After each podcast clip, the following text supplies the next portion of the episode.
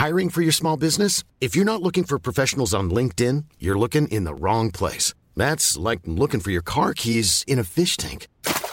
LinkedIn helps you hire professionals you can't find anywhere else, even those who aren't actively searching for a new job but might be open to the perfect role. In a given month, over 70% of LinkedIn users don't even visit other leading job sites. So start looking in the right place. With LinkedIn, you can hire professionals like a professional. Post your free job on linkedin.com slash people today.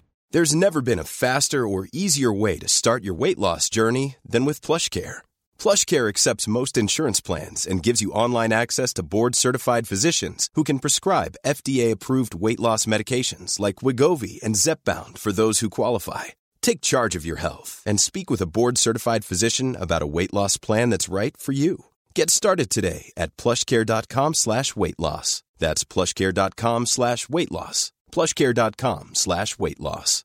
Hey, Dave. Yeah, Randy. Since we founded Bombus, we've always said our socks, underwear, and T-shirts are super soft. Any new ideas? Maybe sublimely soft. Or disgustingly cozy? Wait, what? I got it. Bombus. Absurdly comfortable essentials for yourself And for those facing homelessness. because one purchased equals one donated. Wow, did we just write an ad?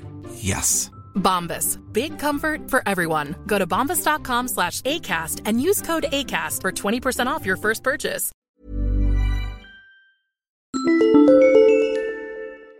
Bonjour à tous et bienvenue dans ce nouvel épisode. Aujourd'hui, je reçois l'humoriste et podcasteur belgo-québécois Dan Gagnon. Comment ça va, Dan? Ça va très bien. Je suis euh, ravi que tu m'invites dans le podcast. Moi, je suis ravi de te recevoir. Je sais, grâce à ton podcast et par ce que tu viens de me dire un petit peu avant qu'on appuie sur euh, enregistrer, que tu vis très bien ton confinement. Oui, mais moi j'ai énormément de chance parce que je euh, j'écris principalement. J'écris pour des gens qui font pas que de la scène. J'écris pour des gens qui font de la radio, qui font du web, qui euh, font de la télé et pour qui les contrats sont pas tous arrêtés. Donc je fais partie des, je crois, rares humoristes qui continuent d'avoir, un- c'est pas le même, mais qui continuent d'avoir un revenu quand même. Et, je- et je me considère vraiment chanceux. T'é- T'écris pour qui exactement? J'écris pour euh, Pablo Andrés, Ok, cool. qui a produit pendant le confinement, mais comme une euh, machine. C'est clair.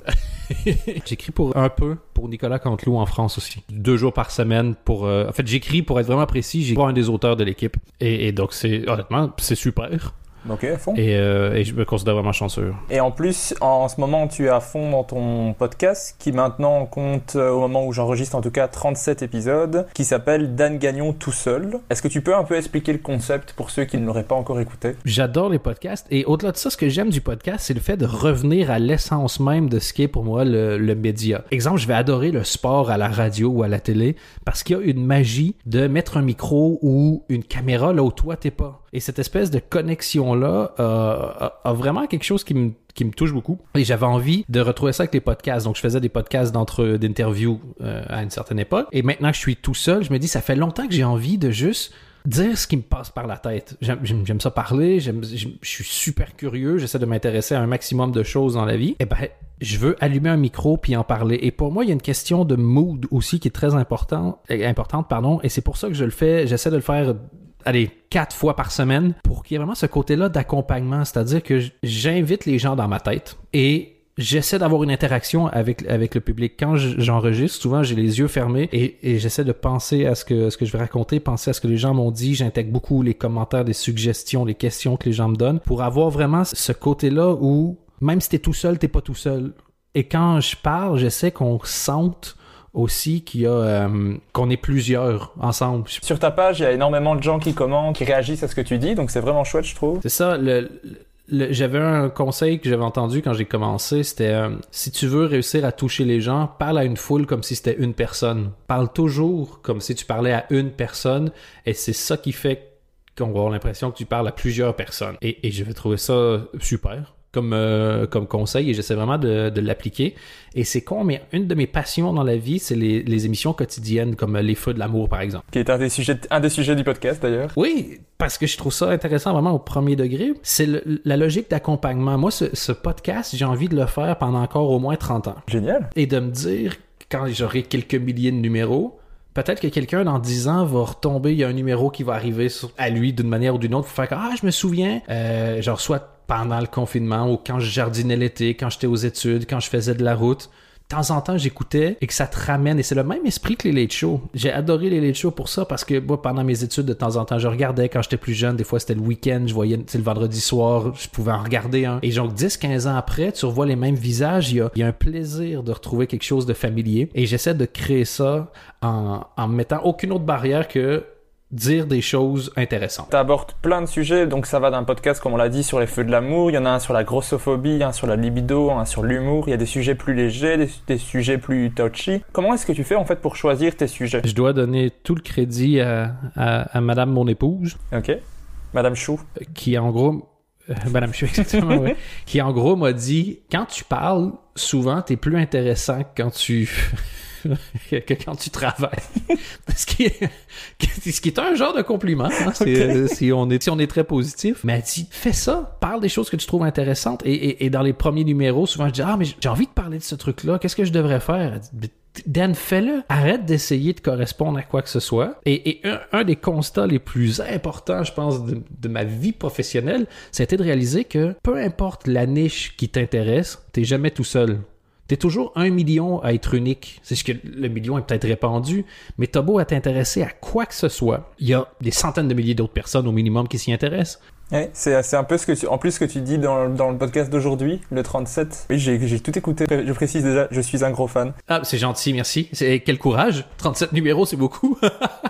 Pour moi c'est allez une demi-heure par jour, 20 minutes en fonction des épisodes, donc c'est pas énorme non plus. c'est vrai. Et à chaque fois qu'il sort, je l'écoute, mais donc comme ça dans l'épisode tu disais aussi quand tu penses que c'est une minorité, en fait une minorité c'est déjà pas mal de monde. Oui, c'est l'avantage avec Internet. Les, les niches, il n'y a, plus les- il y a plus les distances. Tu sais, essayer de trouver des gens qui s'intéressent. Euh, je vais prendre un exemple de, de, préférence sexuelle. Il y en a qui, euh, qui vont kiffer le, ce qu'on appelle, c'est des furries. Les, les, les furries, c'est euh, des gens qui se déguisent en peluche à peu de choses près pour baiser ensemble. Si, si on résume, je veux dire, ils font de mal à personne, ces gens. C'est que des gens consentants qui sont, euh, qui sont heureux de, de, faire ce qu'ils font. Donc, euh, super. C'est sûr que si tu habites dans un village de 6 habitants, probablement que ça va être difficile de trouver un autre furry qui te plaît. Alors beaucoup de chance. C'est ça. Qu'est-ce qui s'est passé dans ce village? C'est super. Je vais aller voir. Je suis curieux, tu vois. Et c'est pas du, c'est pas du tout du kink shaming, tu vois. Chacun fait ce qui, ce qui, ce qui lui plaît entre personnes consentantes. Mais si tu vas sur Internet et que tu cherches d'autres furry, ben, il y a des conventions de gens qui se rencontrent puis qui triplent là-dessus. Et donc, ta niche qui est quand même assez euh, extrême, t'es jamais tout seul. Et donc, moi, je me dis, OK, c'est quoi ma niche à moi? Ma niche, c'est le fait de faire un produit où il n'y a pas de ligne éditoriale. C'est juste, je suis curieux, je suis ouvert d'esprit. Tout ce qui me rend curieux ou challenge mon ouverture d'esprit, je vais en parler parce que je fais le pari que je suis pas tout seul à être comme ça. Et, et si, si vous êtes comme ça, ben venez. À tous les jours, vous n'aurez aucune idée de quoi je vais parler, mais en théorie, ça devrait être intéressant pour vous. Bah c'est moi c'est vraiment le truc que j'aime bien, c'est ça, c'est ça, c'est que tu as, tous les sujets. Donc en fait, tu te dis ah, qu'est-ce que ça va être aujourd'hui? Et généralement, j'écoute même si c'est pas un truc qui au départ euh, m'aurait intéressé et au final, je me retrouve à raconter euh, tout l'épisode à ma copine qui du coup n'écoute pas ton podcast, je suis désolé. Oui, qui- et puis à chaque fois que tu racontes, elle me déteste de plus en plus en disant c'est bien que tu des passions, chou, mais je m'en bats les couilles. tu tu l'as rencontré ou quoi? Parce que Ah, non, c'est parce que. en fait, je suis pas populaire. hein.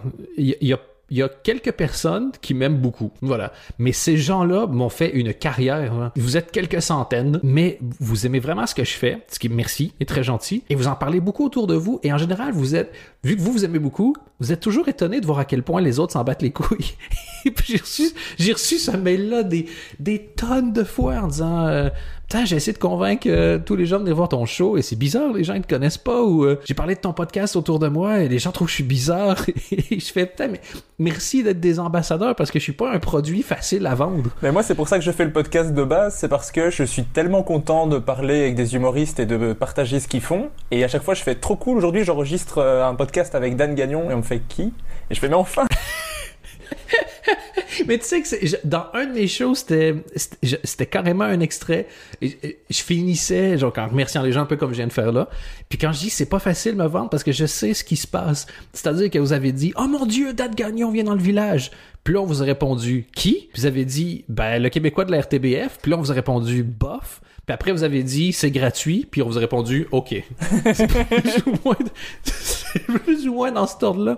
Mais je sais que très souvent, les, les gens qui viennent, comme c'est ce que je fais est pas facile à... Je saurais pas mettre des mots vendeurs de marketing simples dessus, mais quand les gens écoutent, ils font ah, c'est intéressant. Souvent, c'est comme ça que j'ai eu des nouvelles personnes qui sont intéressées à ce que je fais. C'est des gens qui se sont fait traîner de force un, un mardi soir en voulant être n'importe où sauf là. Et puis finalement, en sortant, ils se sont dit Ah ben c'est pas mal en fait. Semi-étonné, tu vois, de trouver ça bien. Oui. Ce qui est semi-vexant pour moi d'ailleurs.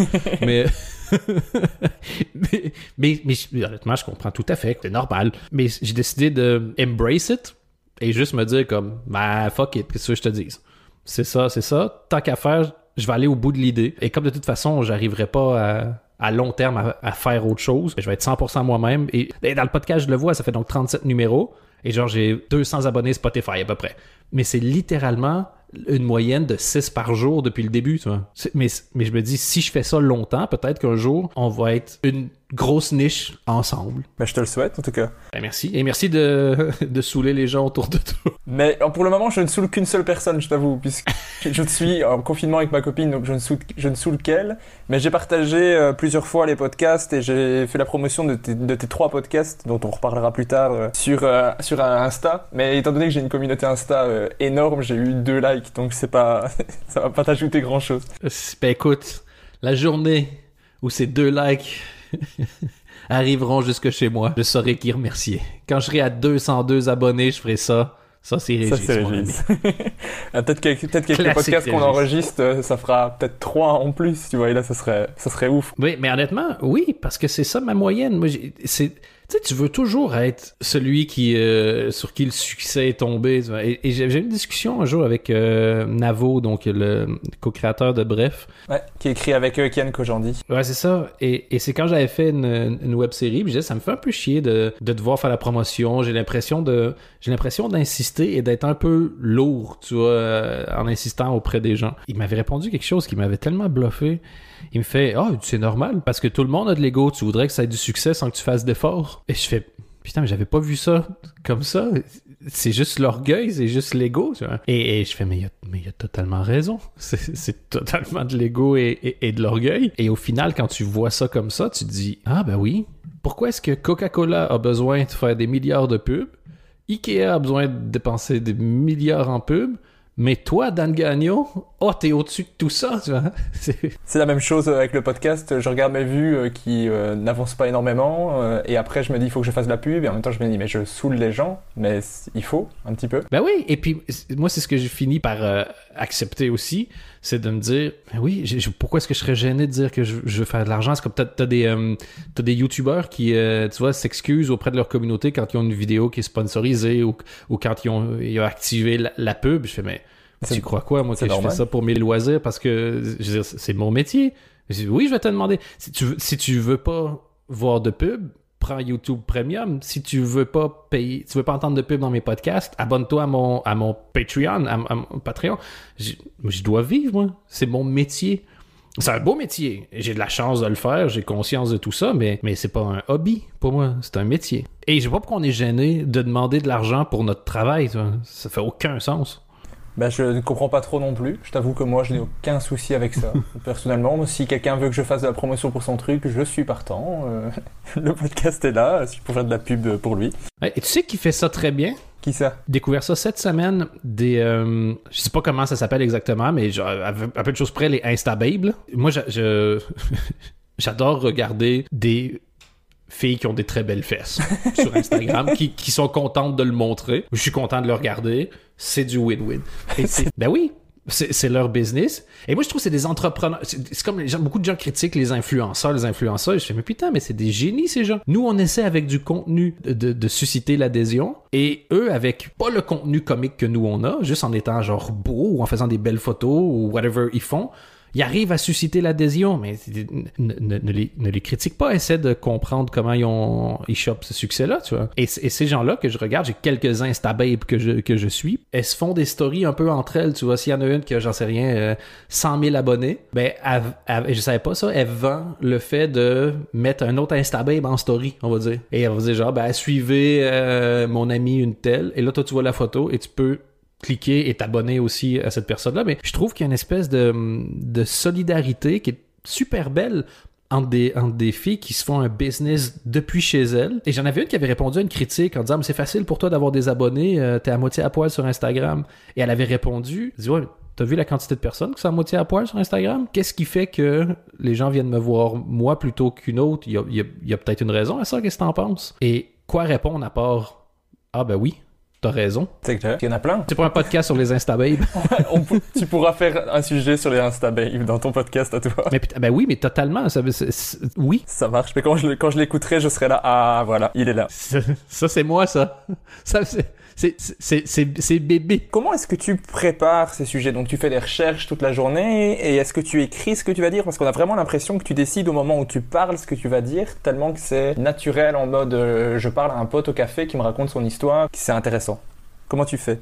C'est euh, c'est gentil. C'est un, c'est un mélange des deux, en fait. Il y a des fois où, ben, par exemple, le numéro, euh, le, le dernier numéro, au moment où on enregistre le podcast, donc le, le, le 37, j'étais supposé faire complètement autre chose. Et puis finalement, au moment d'enregistrer, je fais Ah non! Je veux parler de ça. Et donc, à ce moment-là, ça, c'est vraiment une, impro. Mais quand c'est des sujets plus fouillés, là, je vais quand même faire des recherches parce que des fois, je semi-improvisais et, je me rendais compte que genre, j'hésitais pendant le podcast et c'était assez chiant. Donc, euh, si je préfère un sujet plus, euh, genre par exemple, les, superstitions dans le monde du sport, eh ben là, je fais des recherches, des recherches, des recherches. Mais moi, j'ai jamais aimé, et c'est un truc que j'ai trouvé surtout en Europe d'ailleurs, des, des gens qui vont à la radio pour lire. Je mets à ce moment-là écrit, tu vois.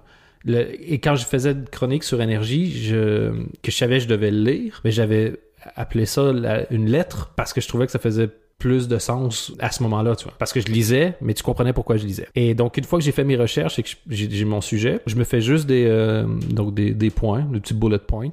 Et là, je parle. Et j'essaie de raconter une histoire. Et ça me vient, ça, d'un journaliste sportif que j'aimais beaucoup quand j'étais plus jeune. C'était Raider Sports, à la radio. Un francophone. Et il parlait de sport d'une manière à, même si t'aimes pas le sport, c'est intéressant.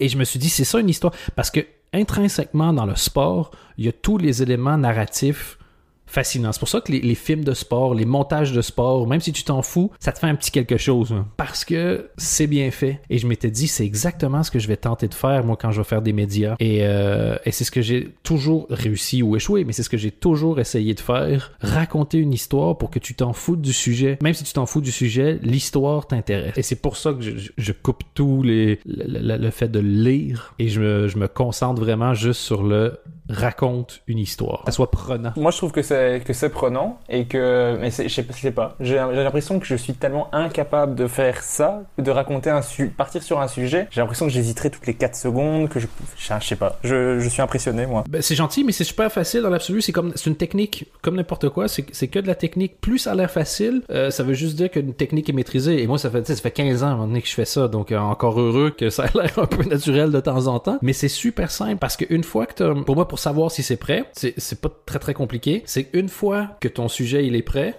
si tu regardes pas tes notes, puis tu devais le raconter.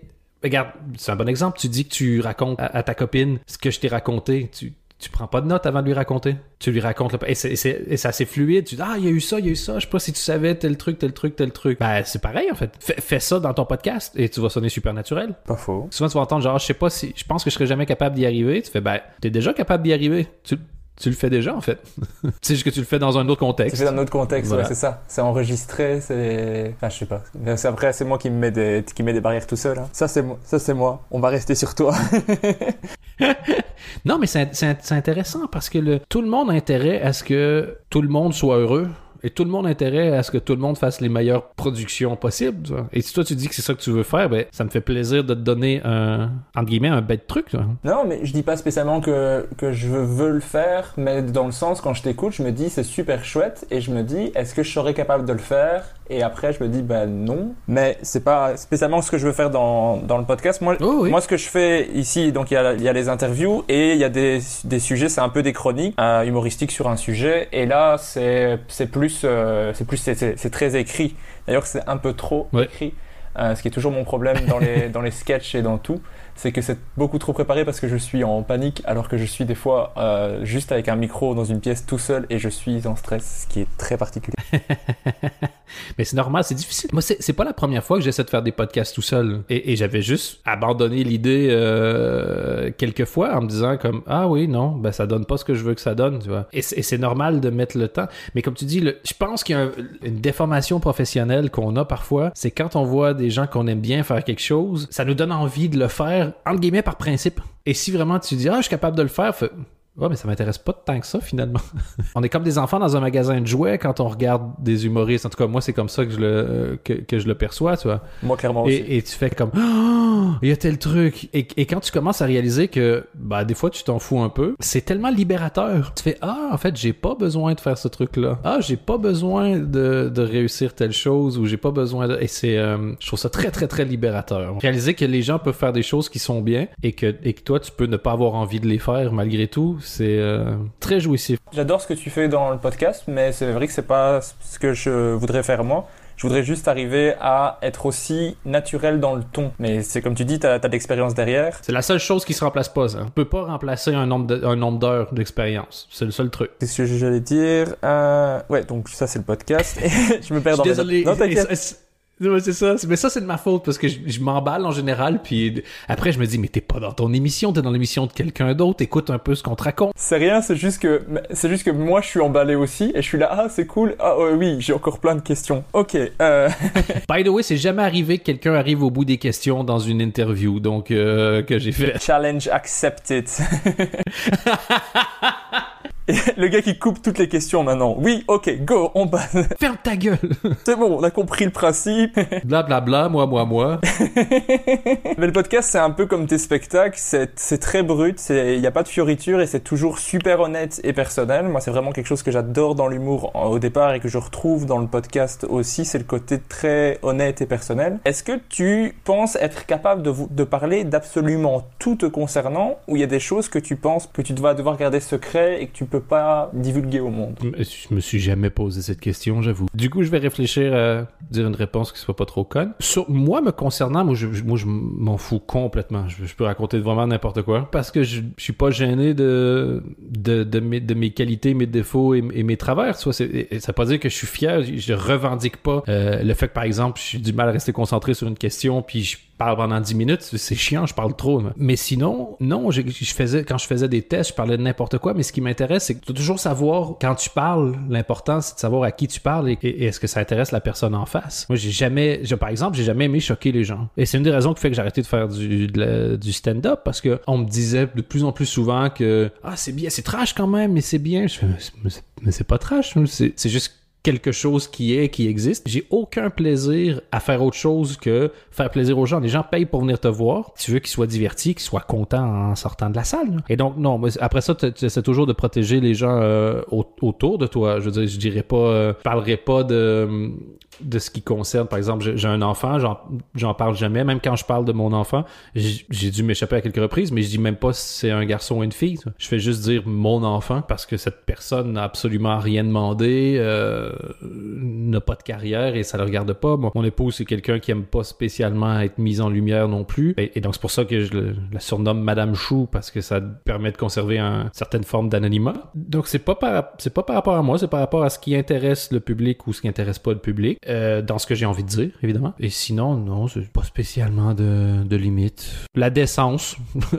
Ma limite, c'est la décence. Alors, si tu veux bien, avec mes invités, moi j'aime bien, c'est remonter le temps et revenir vraiment euh, à leur enfance et savoir un petit peu comment ils étaient quand ils étaient enfants. Est-ce que toi, tu étais déjà un comique qui aimait faire rire les autres ou alors tu étais plutôt introverti? Comment tu étais euh, petit au Québec? J'adorais les humoristes, c'était- des rockstars pour moi. Je regardais les humoristes, j'apprenais les, les spectacles par cœur. C'est vraiment un cliché, là, mais genre les, les pubs, les, tout ce que tu voudras, j'étais fan. Déjà très petit? Oui, oui, oui. Déjà à 7-8 ans, je me souviens que je, genre, j'imitais des pubs comiques ou des choses comme ça. Mais j'ai toujours l'impression que j'allais être beaucoup trop timide pour monter sur scène. J'ai jamais eu énormément, euh, quand j'étais plus jeune, confiance, euh, confiance en moi. Mais j'adorais le fait de faire rire parce que c'est, euh, ça devient une position sociale, que ce soit dans... On dit souvent que dans la vie, tu essaies de répéter la position sociale que tu avais dans ta famille. Et moi, clairement, j'essayais de faire rire ma famille. Tu sais, quand les gens rigolent, t'as l'impression qu'ils sont bien. Et donc, il y a quelque chose de très rassurant.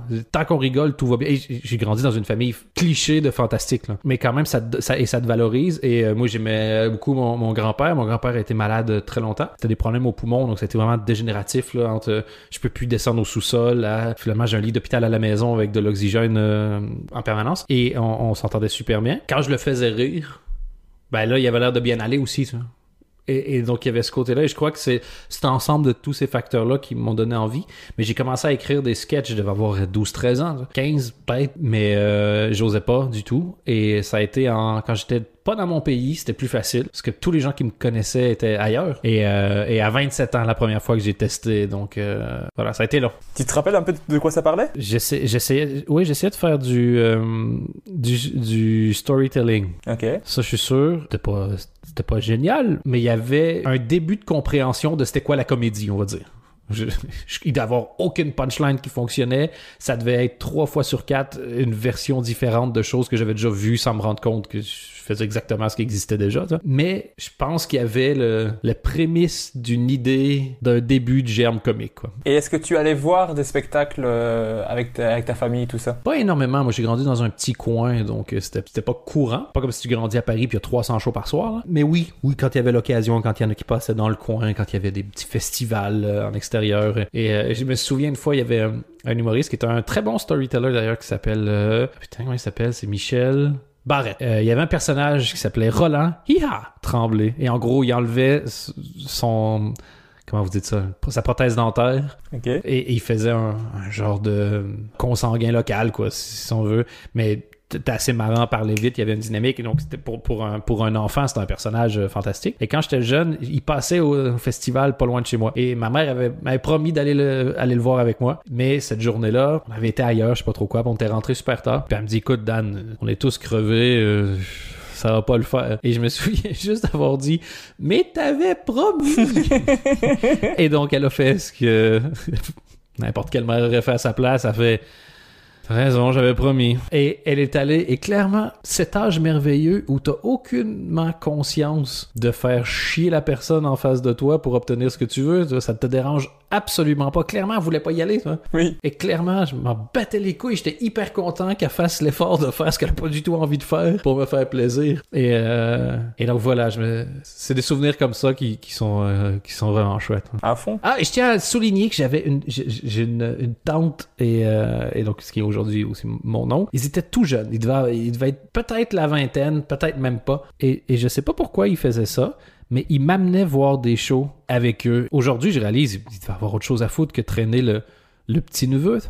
Mais c'est vraiment, et avec cet oncle-là qui s'appelle euh, Jean-François, c'est vraiment une des personnes qui, euh, qui m'a permis de nourrir cette passion-là parce que c'était un connaisseur des humoristes québécois. Genre, moi, j'étais toujours impressionné. Il me parlait de, de certains, de certains humoristes, puis genre, six mois, un an après, on les voyait partout à la télé. Je fais, wow, comment il a su? Ça m'impressionnait. Et il m'a vraiment, je crois que c'est vraiment une des personnes qui m'a mis le, qui m'a permis de réaliser que ça, ça pouvait être au-delà du fait de aimer rire, ça pouvait être une, euh, une passion. Il y, avait de quoi euh, considérer ça vraiment comme un art à part entière. Et, euh, il m'a mis euh, l'épaule à la roue, la main à la pâte, le- l'aiguille dans la botte de foin, comme, comme tu veux. Je n'ai pas d'autre expression. Il m'a mis, il m'a mis la tempête dans le verre d'eau, mon ami. La tempête dans le verre d'eau. Tempête dans un verre d'eau, ouais, mais ça n'a rien à voir et c'est bizarrement sexuel, donc euh, je préférerais, euh, préférerais arrêter de parler. D'accord. Alors je vais t'arrêter.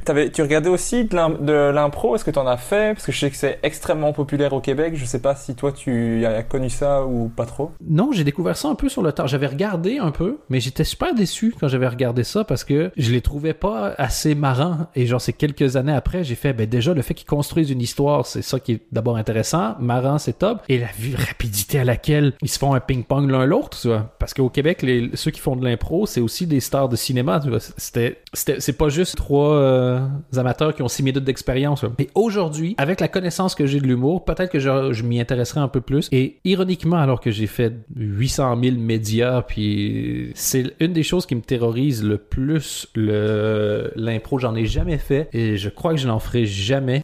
Ça me tétaniserait. Et c'est peut-être ça aussi. Peut-être que quand les gens réussissent quelque chose que tu crois que tu n'arriverais pas à faire, c'est peut-être là que tu que apprécies plus ce qu'ils font.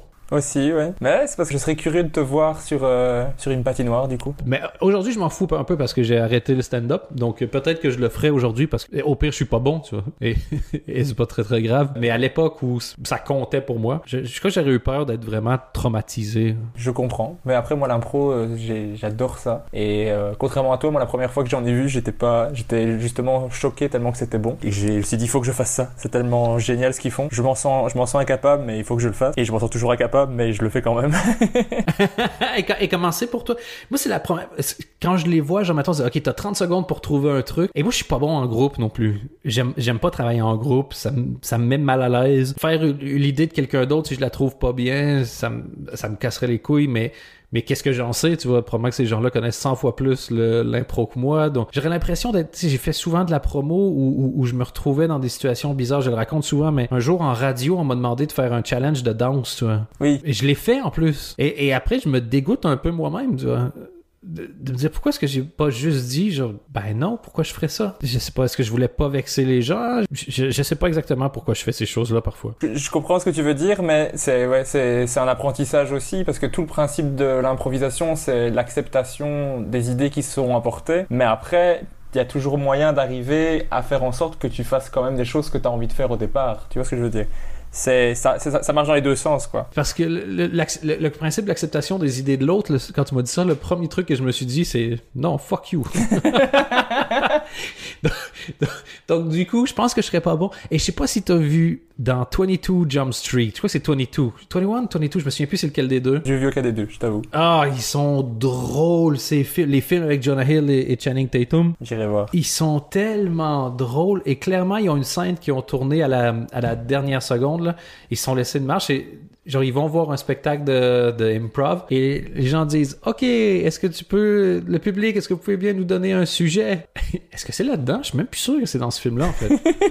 Mais peu importe. Dans un film, quelque part dans l'histoire de l'univers, il y a ce gag-là. Non, c'est dans, c'est dans, c'est dans Ted ou Ted 2. Je ne sais pas t'aider, j'ai vu aucun de ces films. Ça, parce que, regarde, moi j'ai vu, j'ai j'ai jamais vu un Star Wars, j'ai jamais vu The Matrix, j'ai jamais, j'ai vu aucun film. Le- je suis en train de regarder Downton Abbey en ce moment, tu vois. Et je viens de finir 30 Rock, dix ans après. Et donc c'est ça, ça c'est dans Ted. Et ils disent, ok, quel type d'improvisation, genre? Puis ils vont dire quelque chose comme Anne Frank est une connasse. Euh, Est-ce que j'ai entendu Starbucks? Et ils jouent vraiment. C'est une des scènes les plus drôles que j'ai vues de ma vie. Et les pauvres essaient vraiment clairement de, de sauver la mise et eux, ils font juste les, les, les grosses merdes, quoi. Oui. Dans la vraie vie, ne fais pas ça. Ne sois pas une merde. Mais dans le film, c'est vraiment drôle. Mais après, en, in- en impro, il y a un peu ce truc de euh, tu t'essaies de mettre celui qui est dans ton équipe ou celui dans l'équipe adverse un peu euh, dans la merde en lui mettant un truc vraiment compliqué à faire.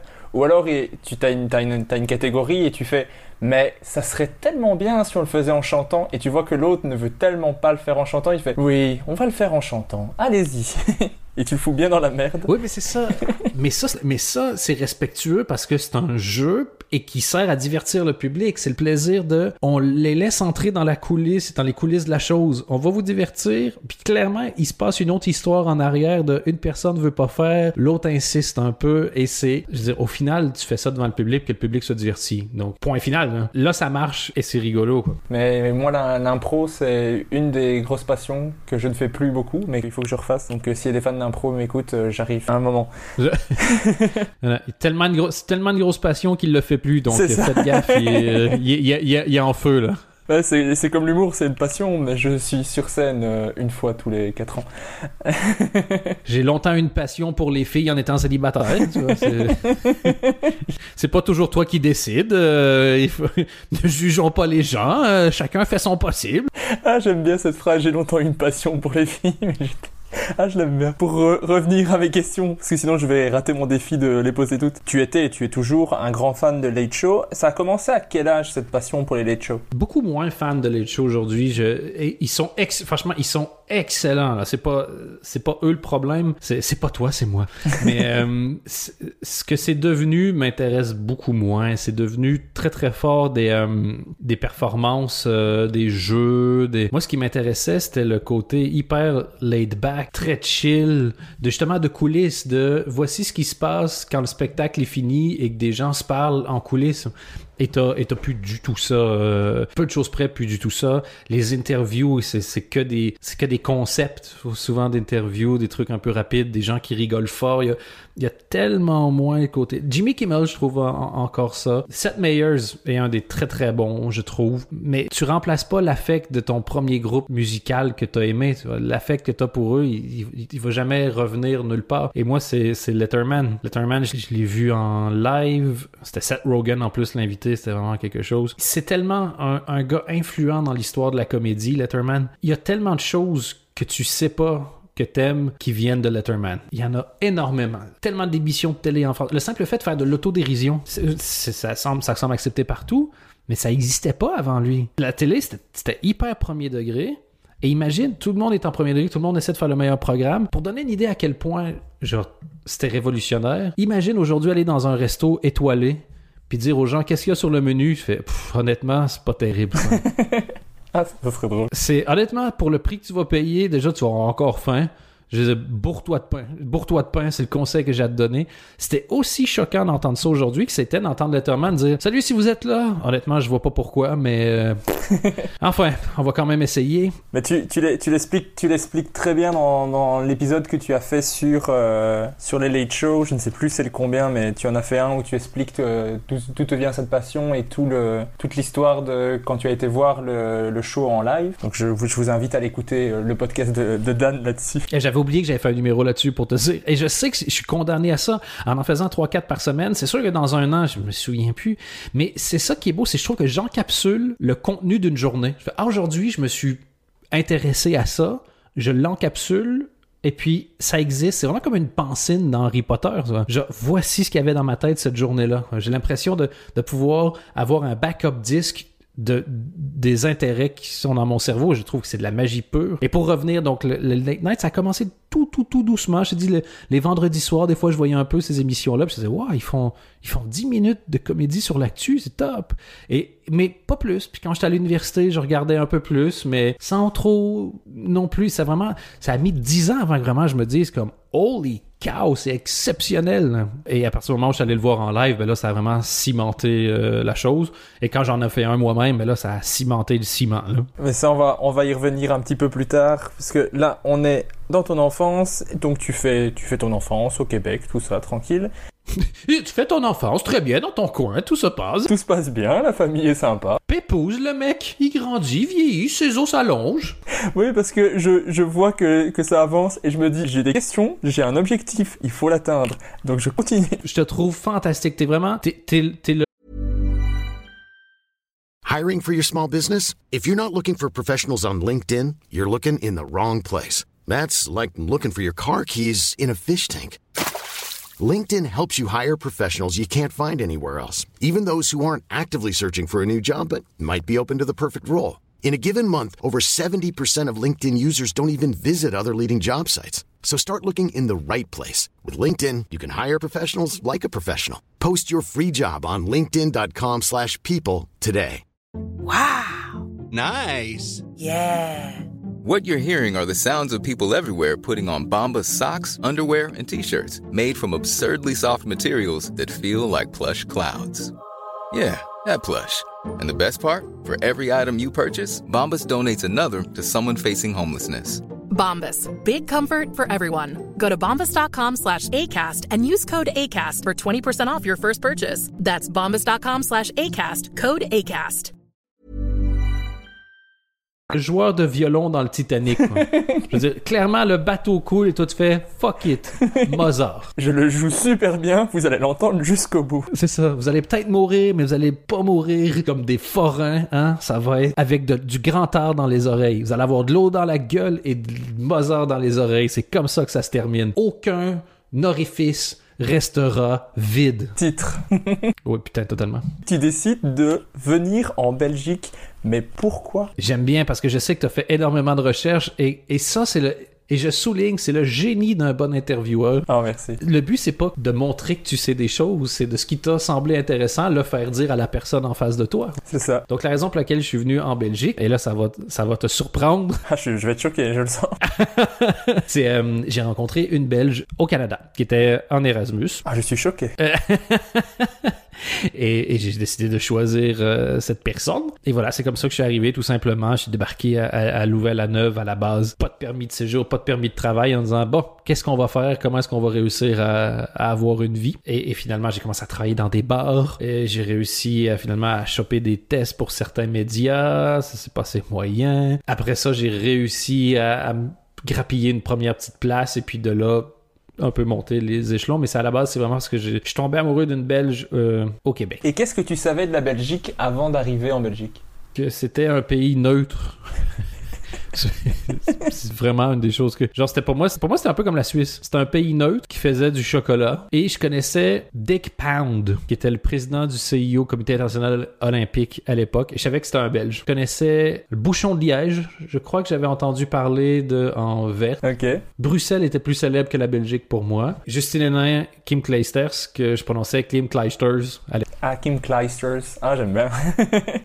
Non, C'est à peu près tout. Est-ce que c'était vraiment un choc culturel pour toi en arrivant ou ça va? En fait, le choc culturel avec la Belgique, je trouve, et je pense que c'est la même chose euh, quand tu viens au Canada, sauf si tu arrives l'hiver au Canada. Mais sinon, il, met vraiment du temps à s'installer. Moi, quand je, me souviens, quand si j'avais jamais pris l'avion de ma vie, donc quand je suis arrivé en Belgique, j'étais méga déçu. Je m'attendais, genre, je- il y avait une espèce de fantasme de ce qu'était le voyage pour moi, et je m'attendais à arriver ne pas savoir où j'étais, euh, découvrir tout. Je sais pas, y, avait, j'avais un peu trop euh, fantasmisé la chose, je crois. Quand je suis arrivé, j'étais excessivement déçu parce que j'avais pas eu ce choc culturel que j'attendais et j'espérais. Ok. Mais petit à petit, je me suis rendu compte que la Belgique, c'est euh, c'est un pays qui se laisse découvrir si tu acceptes de faire l'effort. Il il est pas pas bling bling ce pays. Une, une demi seconde. Les habitants sont pas bling bling. C'est pas clinquant. C'est pas Las Vegas. Très exactement l'inverse de Las Vegas d'ailleurs je trouve. Et, et, et la Belgique s'en fout que tu la trouves nulle. Parce que tous ceux qui connaissent et aiment la Belgique chacun a sa Belgique tu vois. Son circuit son réseau ses moods ses artistes ses trucs ses compagnons ses habitudes. Et c'est à toi si tu veux de la découvrir. Mais si tu démontres un intérêt pour la Belgique et que tu fais un effort à ce moment là le il y a énormément de ça fait super cliché là, mais de trésors que tu peux découvrir sur, sur le pays, je trouve. Et ça, c'est vraiment quelque chose que j'ai apprécié au fur et à mesure. Je- un de mes restos préférés en Belgique, c'est le resto bière qui est près de la place du jeu de balle. Ça, ça ne ressemble absolument à rien de l'extérieur. Je veux dire, par rapport, encore une fois, à, à une affiche de Las Vegas. On devrait le mettre dans le Wikipédia de la Belgique d'ailleurs. Le- La Belgique, c'est c'est l'opposé de Las Vegas. Ah ok, c'est plus clair. Merci. ah, mais ça me permet de hein, me faire une petite idée. Je visualise mieux, merci. Et c'est ça, maintenant je vois. Et ce resto, en fait, cuisine tout avec de la bière, comme son nom l'indique. Et il est fantastique, les serveurs sont chouettes, le- la déco est over the top, intéressante, le- mais tu le sais pas. Et les gens autour de la place du jeu de balle, ils ils s'en foutent que tu le saches ou pas.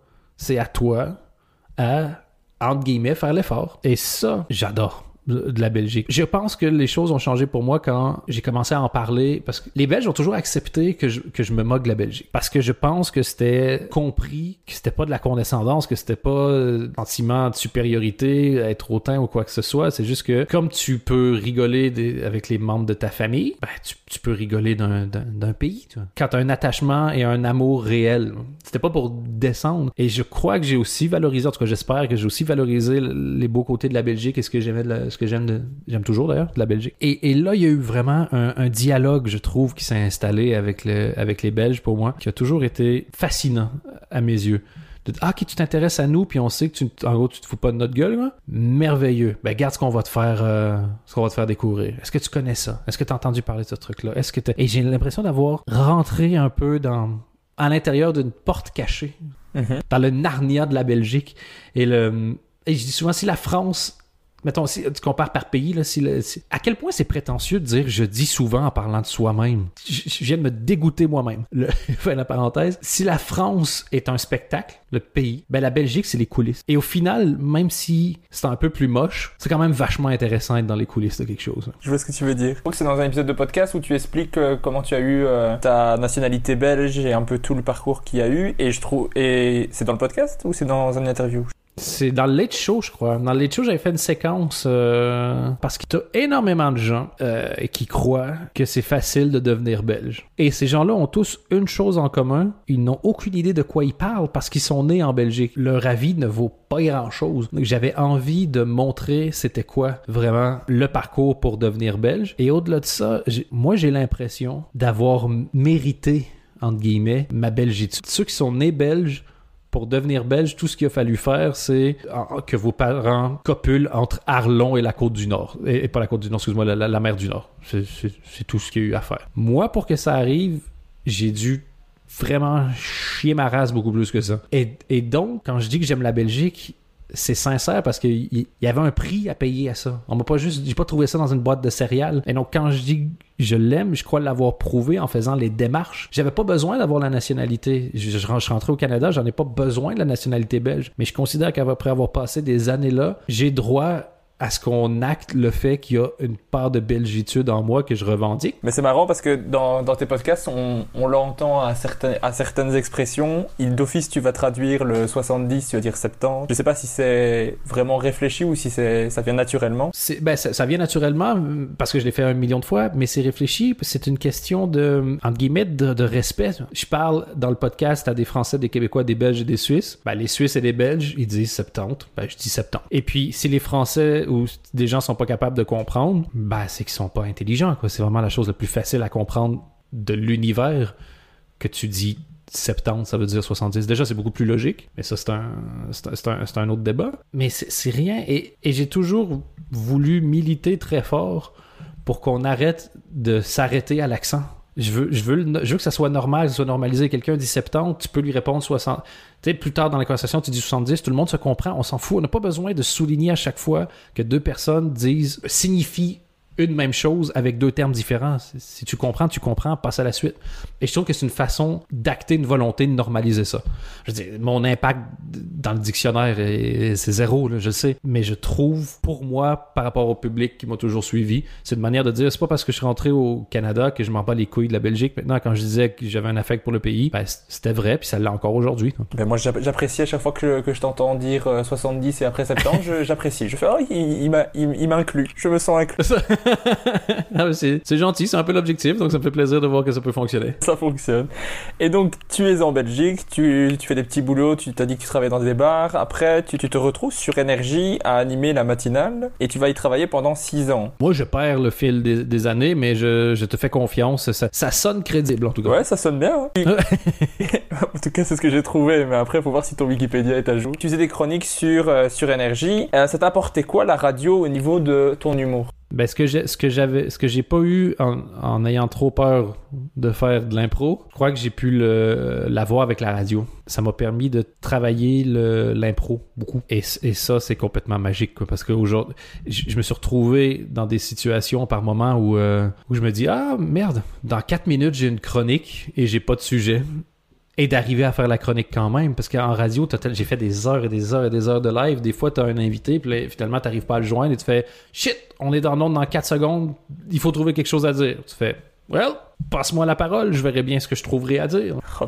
Parce que quand ça fait, tu fais 15 heures de live par semaine, au bout de 4 ans, tu sais, tu t'en fous un peu si. Tu dois pas, là, mais tu t'en fous un peu s'il y a une intervention qui est ratée. là. Et donc, ça te permet de te libérer de la pression du live, de, composer avec le stress. C'est aussi quelque chose de se lever à 4 heures du matin puis devoir être en feu à 5, à 5 heures et demie en disant Ouais, trop content d'être là. C'est pas vrai, il n'y a aucun animateur qui est content d'être là à 6 heures du matin. Là. Mais toi, ton job, c'est de réveiller les gens, donc on s'en fout un peu de tes doléances. Tu te magnes les fesses, quoi. Tu, tu y vas, puis tu, tu fais de ton mieux. Donc, la série de contraintes, la gestion de la pression, la, la relation avec un public, il y a beaucoup de gens qui me suivent aujourd'hui, qui, qui me suivent depuis cette époque-là, et c'est toujours euh, excessivement touchant, forcément, pour moi, de, de, réaliser ça. Des gens qui ne s'en foutent pas je sais pas combien d'années après. C'est quand même euh, c'est quand même super mignon. Je dirais ça. Donc l'impro, un peu le fait de travailler en équipe, ce qui est pas ma grande force, comme je te l'ai déjà dit. La pression, le live, l'impro.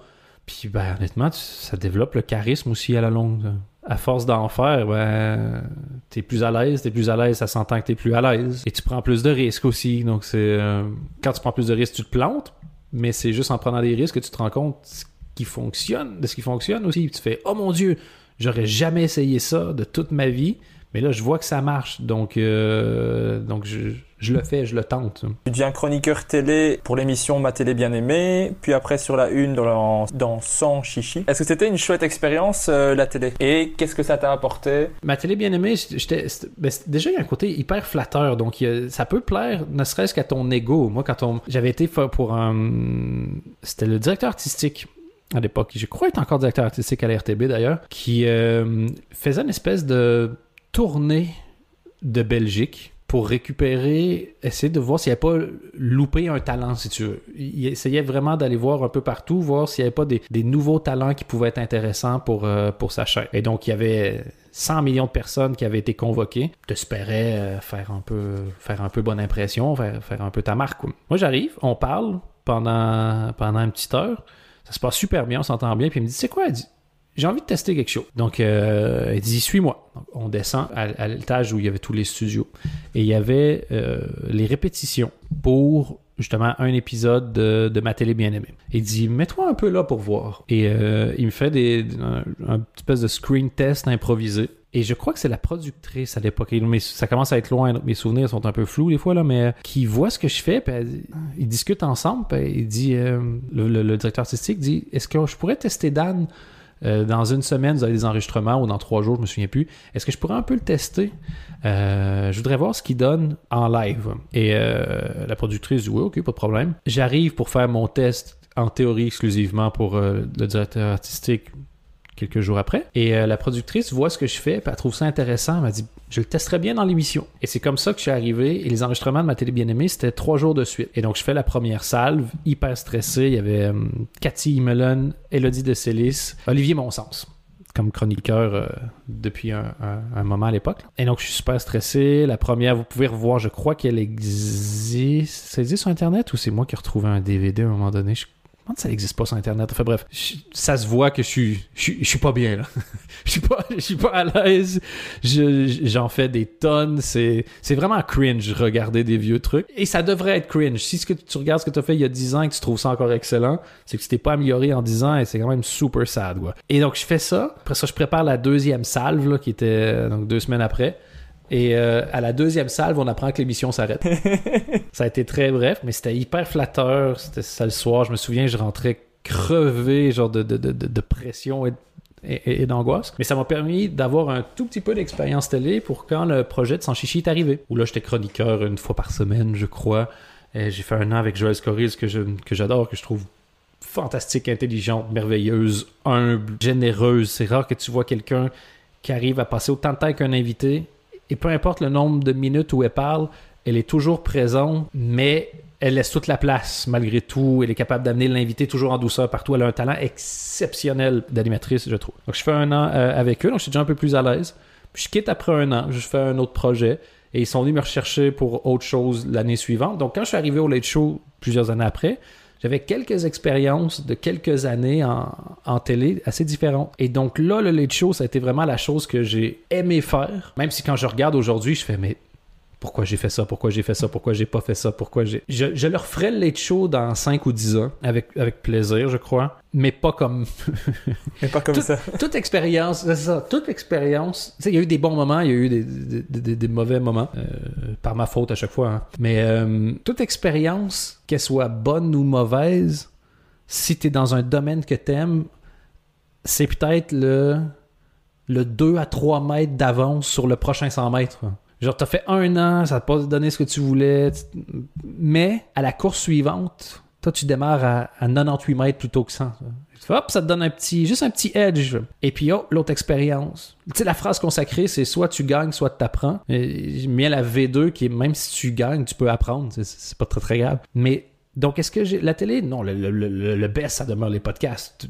Hands down, tu vois, il y a rien de mieux que ça parce que c'est que du contenu et de la sincérité. Il y a rien d'autre. Il y a pas d'artifice, il y a pas de truc, il y a pas de pub, il y a pas de dynamisme, il y a pas de passer la parole à une chanson. Les, les gens qui écoutent les podcasts, c'est moi tout seul qui parle de n'importe quoi puis ils ne savent pas avant que je le fasse. Donc, s'ils écoutent, c'est qu'ils ont confiance en toi. En télé, s'ils te regardent, c'est peut-être parce qu'ils ont bu une bière de trop avant d'aller se coucher, c'est peut-être parce que les piles de la télécommande sont usées, c'est peut-être parce qu'ils aiment ton pantalon, c'est peut-être parce que... Et c'est beau, c'est c'est une autre... C'est très beau aussi parce que c'est... C'est sportif, c'est quelque chose, c'est un- autre art, mais oui, c'est un art qui me plaît, mais qui me plaît moins.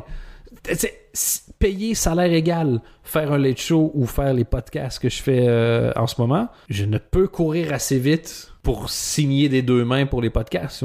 Est-ce que ça t'a quand même apporté quelque chose de faire de la télé? Tu t'es dit ça m'a fait progresser dans, dans mon humour ou pas plus que ça Oui, oui, oui, c'est sûr. Parce que c'est d'autres exercices. C'est euh, un monologue tout seul de, de 5, 6, 7 minutes euh, devant une caméra, c'est particulier. Travailler avec des auteurs aussi, c'est la première fois vraiment que je travaillais avec des auteurs. Travailler en équipe. Moi, la première fois, ils m'ont dit Ok, Dan, donc il va avoir euh, une réunion euh, de brainstorm le lundi et le. On enregistrait, le vendredi, puis le jeudi. Ouais, ça, le jeudi, c'était la journée où où le réalisateur, donc euh, Renaud Coppens, était, là, le producteur, les auteurs, le- les journalistes, tout le monde était là. Et moi, je lisais l'émission qu'on avait euh, bâtie avec les auteurs. Parce qu'après, s'il y avait un panneau à faire, une vidéo à monter, des trucs, c'était du graphisme, c'était cette journée-là qu'on le faisait. Et moi, je me souviens, la toute première fois, ils m'ont dit on va avoir genre deux réunions dans la semaine, puis tu vas nous lire l'émission. Je me disais, mais des couilles, pourquoi je ferais ça? On, s'en fout. Et, ils m'ont dit, genre, non, non, c'est parce- que t'as pas compris. là. C'est parce que nous, euh, on va pas juste euh, siffler un air connu pendant que toi, tu fais tes petites farces. Là. Il faut qu'on sache exactement où on en est, quoi que ce soit. Mais donc, je connaissais rien que dalle à cet exercice. Mais c'est super. J'ai appris aussi ce truc-là. Vraiment, c'est se professionnaliser un, minimum. Quoi. Après, tu commences à faire tes premiers pas en tant qu'humoriste, cette fois-ci au, Kings of Comedy Club de Bruxelles. C'était comment ta toute première scène d'humour? Parce que tu as écrit tes premiers sketchs, donc on dit tout à l'heure, vers 12-13 ans. Et là, tu montes sur scène à 27. Comment c'est ta première scène? Le- C'est Gilles Morin, donc euh, le, le- un des fondateurs et euh, c'était le, le boss de Kings of Comedy, qui était une agence de production de spectacles et de management d'artistes, qui me voit sur Énergie. qui m'entend sur Énergie, parce que il me voit aussi parce qu'il est venu avec des artistes euh, faire de la promo. Il dit Ah, mais ça t'intéresserait pas, toi, faire euh, de la comédie Blindé, lui répondais-je. Blindé que cela m'intéresse. Et euh, il dit Ben écoute, euh, si tu veux, moi j'ai une, une scène. Tu pourrais, tu pourrais en faire avec nous sur la scène parce que voilà, tu pourrais faire les premières parties de Cody. Ça, tu te testes un peu. Et c'était au Théâtro à Bruxelles, là où euh, il y a aujourd'hui le, le Made in Brussels Show. C'était, je crois, la toute première scène de stand-up à Bruxelles. En tout cas, pas la première, une assez historique. Et, et la seule pendant un long moment. Et, et j'écris 7-8 minutes. Et on a rendez-vous. Le, show doit commencer à 8 heures. J'arrive là vers 16-17, un truc comme ça.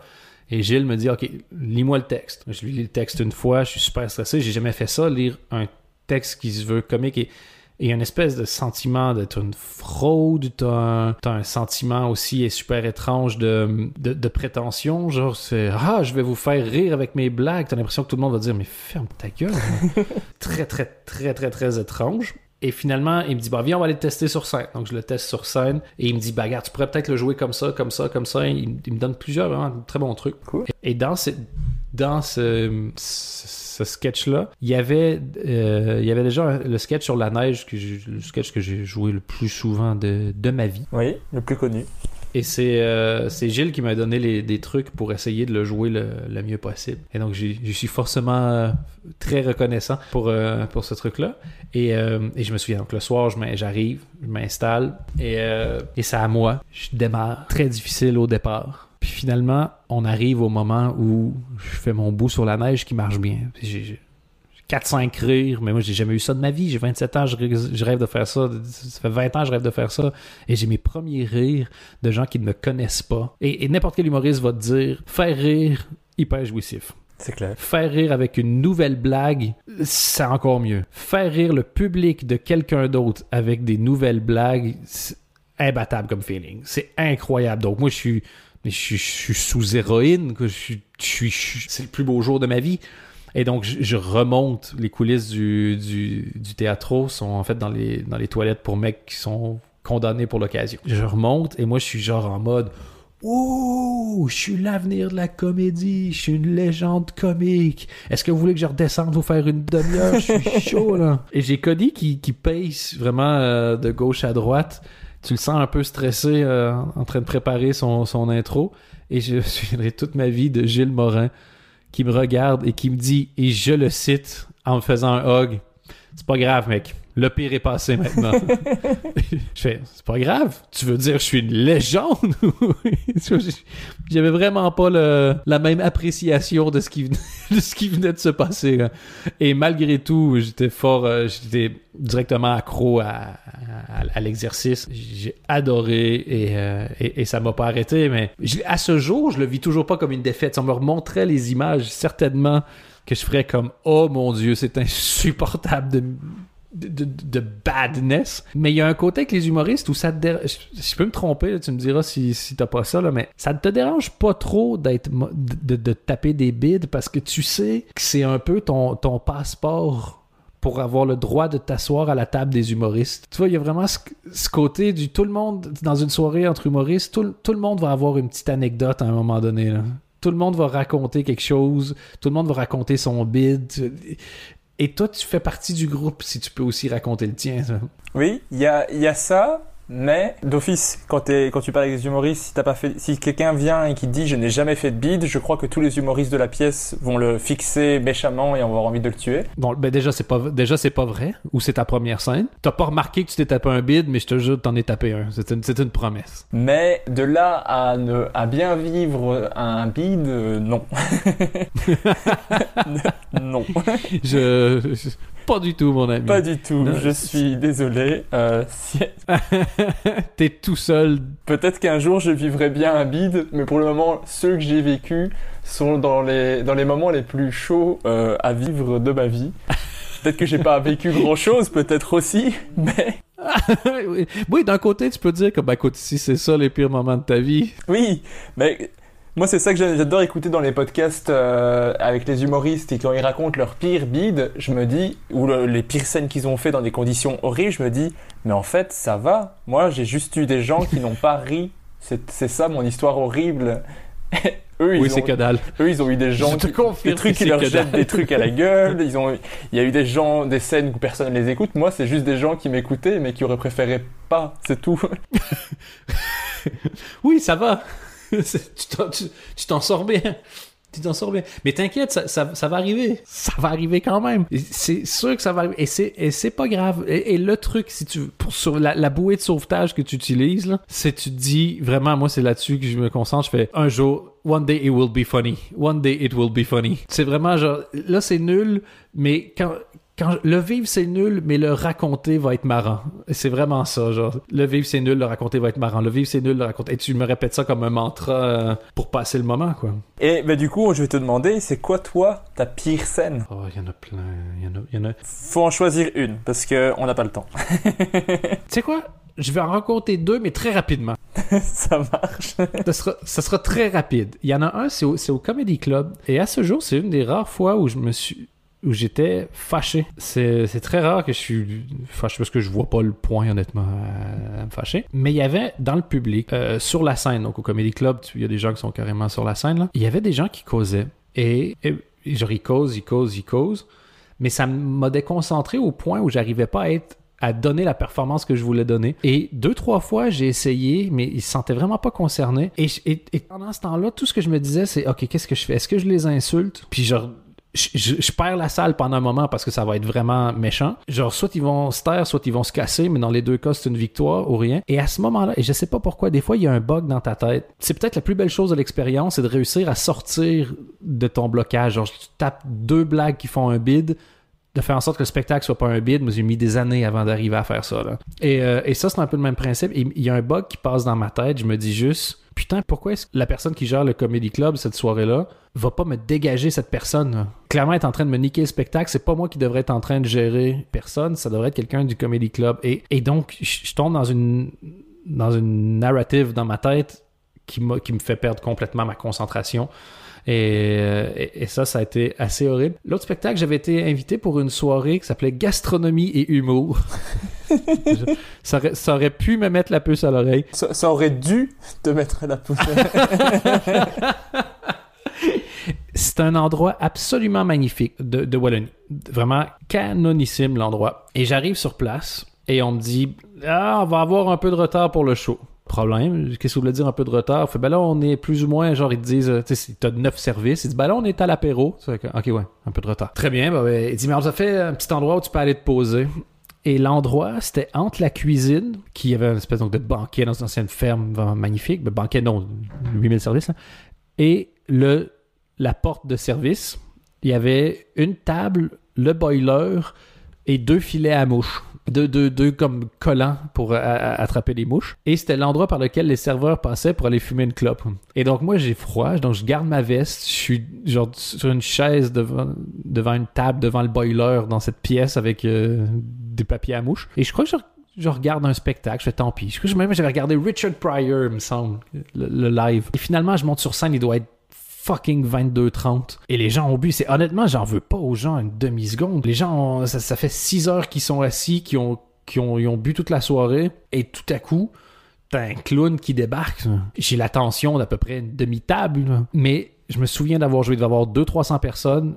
Il devait en avoir, sincèrement, 10-15 qui écoutaient. Et je me suis dit, tu sais quoi? Clairement, les gens vont pas comprendre si je leur dis, genre, mais vos gueules, puis écoutez ce que ce que j'ai envie de raconter. Donc, je vais pas me mêler de ça une demi-seconde. Je vais jouer pour les quelques personnes qui m'écoutent et puis advienne que pourra. ok. Et les gens qui m'ont écouté, ils étaient super. Et donc, c'était à la fois horrible parce que essayer d'oublier le bruit de 100 personnes qui parlent et qui picolent quand tu essaies de faire des blagues, c'est vraiment pas facile.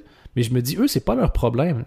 Ils ont le droit de s'en foutre de ce que je fais. Et donc, je vais jouer pour ceux qui s'en foutent pas. Et eux ont fini par retransformer ce moment-là en, en quelque chose d'assez joli au final parce que ils m'écoutaient vraiment. Donc, c'est à la fois un des pires souvenirs et, et un assez chouette souvenir. ouais. Ben, faut, faut arriver à le faire, quoi, parce que c'est c'est pas évident, quoi. Avec, euh, les gens qui boivent, qui font plein de bruit pendant ton spectacle. Ouais, c'est ça. Mais c'était. Voilà. Et à l'inverse, tu vois, par exemple, un, un super beau souvenir. Le cliché quand t'es un humoriste, la pire soirée que tu peux faire, c'est jouer dans un club de golf. À la fin d'un tournoi de golf. Au Québec, c'est le cliché. Tu fais putain, je fais, j'ai un corpo, c'est un tournoi de golf, ça va être dégueulasse. Moi, j'arrive au tournoi de golf et d'ailleurs, c'est la famille du euh, du golfeur euh, professionnel belge Nicolas Colsart. Et j'arrive là et les ça c'est un tournoi en plus c'était le tournoi des, des couples quoi. Les maris et les femmes jouaient ensemble. C'est à la fin du tournoi, à la fin des échanges de cadeaux, ils- dans le repas. Donc vraiment tout- toutes les pires conditions quand t'es humoriste, tu t'imagines. Et j'arrive là et ils sont d'une gentillesse, mais d'une gentillesse ces gens. Absolument exceptionnel. Il m'installe. euh, Madame Chou est avec moi cette fois-là. Il dit Ah, mais on savait pas s'il allait avoir quelqu'un, mais viens, on va aller en cuisine, on va te préparer quelque chose aussi si tu veux. Est-ce que tu veux boire un truc? Il, s'en occupe, mais encore une fois, avec une gentillesse exceptionnelle. Je commence le spectacle. Il y a ça, en plus, il y avait pas de scène, il y avait trois spots dans le fond. Je fais Oh mon Dieu, c'est T'as l'impression de t'en aller à l'abattoir, quoi. Ça va être un carnage. Et j'arrive et tout le monde est assis et me regarde vraiment, genre, prêt à m'écouter religieusement. Je fais, il y a moyen que ça se passe bien, en fait. Et je me dis, je commençais, on m'avait expliqué un peu c'était quoi le type de tournoi. Donc je fais, bah, je vais faire quelques blagues sur le fait. Je, je sais, bon, pas facile pour vous. Vous venez de passer la journée avec votre épouse alors que le point de jouer au- ou votre mari, le point de jouer au golf, c'est qu'on vous fout la paix. Et donc les gens, tu vois, qui sont hyper réceptifs et, et commencent déjà à rigoler. Je fais, il y a moyen, quoi. Qu'est-ce qui se passe? Il y a moyen que ça se passe. Et je commence et ça se passe bien. Les gens sont réactifs et je fais comme. Genre, t'as l'impression de. Genre, he's- tous les humoristes dans ma tête sont en train de se dire, genre, he's doing it! Il fait l'impossible! Il va réussir un corpo de tournoi de gars! Et tout le monde est derrière moi, genre, t'es capable! T'es capable! Et je me sens porter. Et au bout de 10 minutes, forcément, je commence à entendre du bruit au bar. Il y a je commence par entendre une personne au bar, puis j'entends un- une personne qui se lève, puis encore plus de bruit. Je fais, ah putain, he's not doing it! He's not doing it! Et le bruit s'arrête comme ça. Et le reste du show se passe super bien. À la fin du show, donc ils m'avaient préparé à manger, à boire. Franchement, ils étaient merveilleux ces gens. Parmi les gens les plus gentils que j'ai croisés. Et t'en as beaucoup dans les salles de spectacle. Quand ils t'accueillent, honnêtement, en Belgique, les gens t'accueillent bien. Il y en a qui me faisaient de la nourriture maison. C'était n'importe quoi de gentillesse. Quoi. Donc je vais me rasseoir et je dis à Madame Chou, ça s'est super bien passé, il était hyper gentil. Il y a juste eu un, un moment, il y a eu un bruit. C'était quoi? Qu'est-ce qui s'est passé? Elle dit ah c'est parce qu'il y a quelqu'un qui genre a commandé au bar un peu fort et le responsable la soirée est allé lui demander de pas faire de bruit pour respecter l'artiste. Ah, trop Je bien. fais oh mon dieu mais je les épouse tous. Tu m'étonnes. C'était tellement tellement de considération quoi et donc voilà et, et c'est parce qu'on demande souvent de raconter les pires scènes avec raison c'est super drôle mais j'essaie maintenant de toujours euh, glisser une, une merveilleuse scène pour expliquer à quel point au final c'est souvent c'est souvent ça Eh, eh ben, j'allais te demander, j'allais te demander la meilleure, mais je sais pas du coup si c'est celle-là la meilleure. Le- la meilleure, ben écoute, je vais te raconter une qui est, disons que c'est la meilleure, mais peu importe, il y en a plein. J'ai, tu sais, j'ai fait beaucoup de scènes, donc beaucoup de tournées, j'ai eu la chance de faire beaucoup de spectacles, donc j'en ai eu plein des la meilleure. là. Mais disons que celle-là, parce que c'est, c'est une de celles qui me fait le plus rigoler. Je suis invité par la SABAM à, au, comé- à la Comédie Centrale à Liège. Donc, c'est une espèce de showcase en plus, donc c'est, cool. C'est déjà gentil qui te propose. Tu sais que ça peut être un spectacle intéressant. T'as, plein de gens de la SABAM qui reçoivent des places. C'est un, un chouette truc. Et j'arrive, la salle, elle est vraiment agréable au Comédie Centrale à Liège. Donc, je m'installe. Et je suis avec euh, mon producteur de l'époque et puis euh, Madame Chou qui aussi euh, a, vu- est vraiment venu voir beaucoup de spectacles au début. Mais ils font un courage, je veux dire, toi tu fais des shows, tu le sais que et au début les gens te suivent tous, puis à un moment donné ils font comme garde, j'en peux plus tes, tes blagues.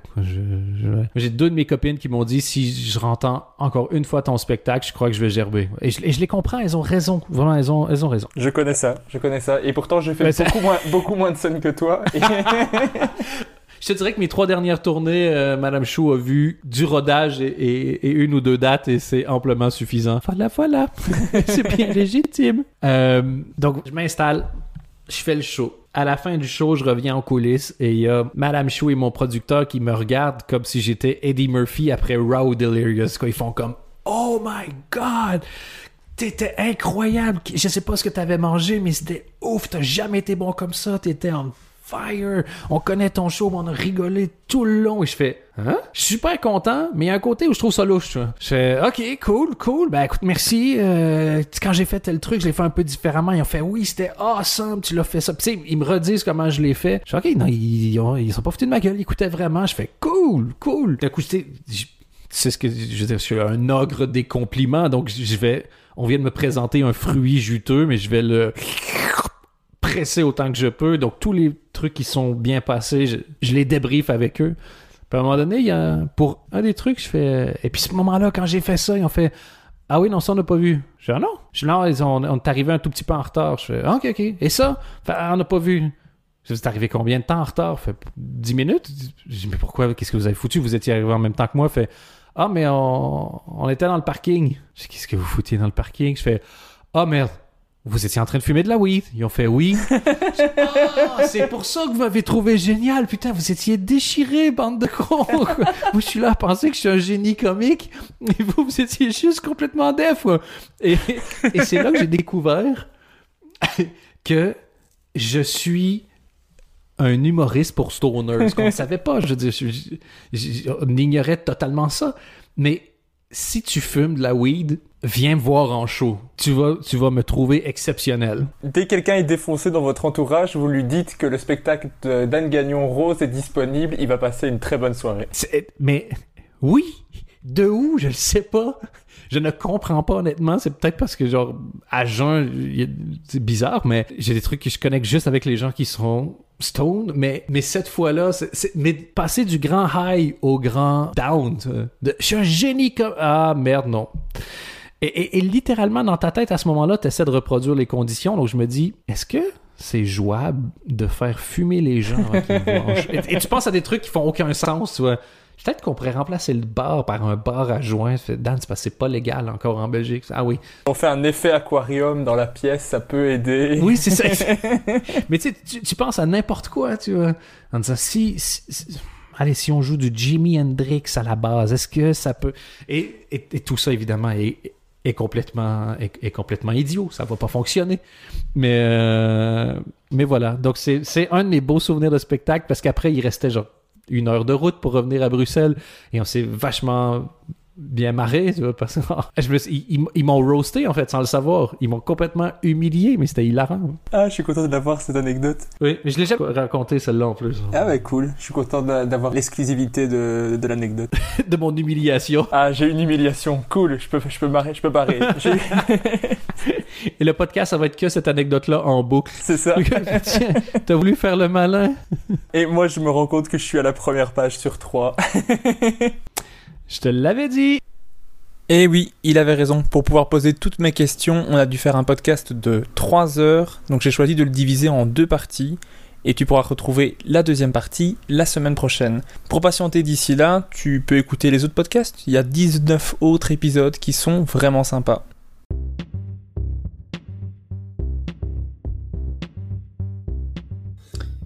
Merci d'avoir écouté Humeur humoristique. N'hésitez pas à donner votre avis, à vous abonner et à le partager autour de vous.